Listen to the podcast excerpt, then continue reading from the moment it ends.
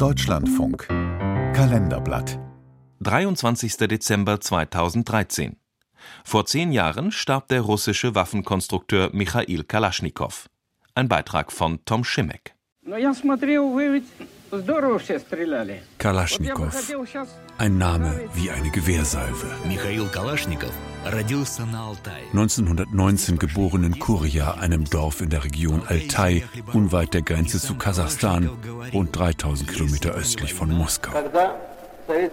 Seine bäuerliche Familie, von Stalin als Kulaken diffamiert, wurde enteignet und deportiert. Der kleine Michail soll Gedichte geschrieben haben, er bastelte gern an allerlei Gerätschaften und ging mit dem Vater auf die Jagd. Als junger Mann begann er eine technische Ausbildung bei der Turksib, der Turkestan-Sibirischen Eisenbahn. Mit 19 Jahren holte die Rote Armee Kalaschnikow, machte ihn im Zweiten Weltkrieg zum Panzerkommandanten 1941 ging sein Gefährt bei Bryansk in Flammen auf. Er wurde schwer verwundet. Wie heißt du? Oberfeldwebel Kalaschnikow. Klagen von Soldaten über die mäßige Qualität ihrer Karabiner inspirierten ihn, ein neues Sturmgewehr zu konstruieren, einfach zu bauen und auch in Staub und Schlamm einsetzbar.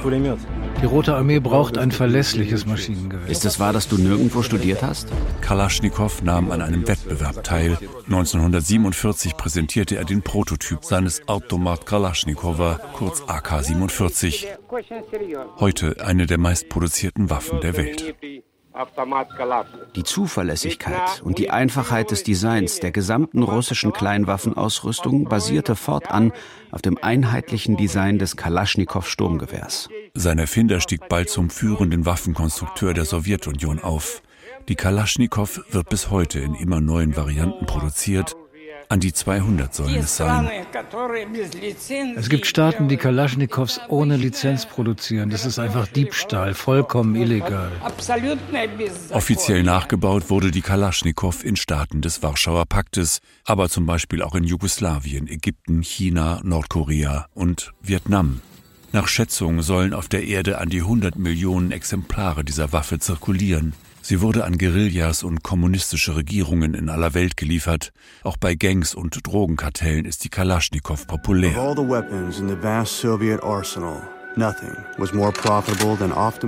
Das Sturmgewehr mit dem gekrümmten Magazin wurde zum Kampfsymbol.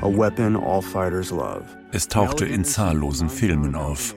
In Lord of War, Deutsch Kriegsherr, hält Nicolas Cage als Waffenhändler Orlov eine einminütige Lobesrede auf das Mordgerät. It doesn't break, jam or overheat. It will shoot whether it's covered Auch Deutschland verkaufte nach der Wiedervereinigung neben viel anderem Kriegsgerät 300.000 dieser Waffen an die Türkei aus Beständen der DDR-Volksarmee. Verschrottung kostet Geld und Verkauf kostet nichts, sondern man bekommt noch etwas dafür. Waffenvernichtung gibt es eigentlich kaum der Friedensforscher Herbert Wulff. Die Kriege sind billiger geworden, insbesondere wenn sie lokal ausgetragen werden, weil eben die Kalaschnikows, die G36, die G3, die M16 relativ preiswert zu erhalten sind. Die kosten dann im Mali auf dem Markt ungefähr so viel wie ein Huhn kostet. Am 23. Dezember 2013 starb der russische Waffenkonstrukteur Michail Kalaschnikow. Noch im Jahr 2007 hatte er behauptet, ruhig schlafen zu können, in den letzten Lebensjahren aber packte ihn der Zweifel. Er wurde religiös und ließ sich taufen. Mein seelischer Schmerz ist unerträglich. Ich frage mich, ob ich Schuld am Tod von Menschen trage, selbst wenn sie Feinde waren. Soll der 93-Jährige laut der Zeitung Isvestia an den Patriarchen der russisch-orthodoxen Kirche geschrieben haben. Kirill I. antwortete persönlich. Falls Waffen dazu dienen, das Vaterland zu verteidigen, unterstützt die Kirche sowohl ihre Erfinder als auch die Soldaten, die sie einsetzen. Michail Kalaschnikow wurde im Heldenpantheon der Russischen Föderation beigesetzt. Eine Ehrengarde feuerte aus Kalaschnikows Salutschüsse ab.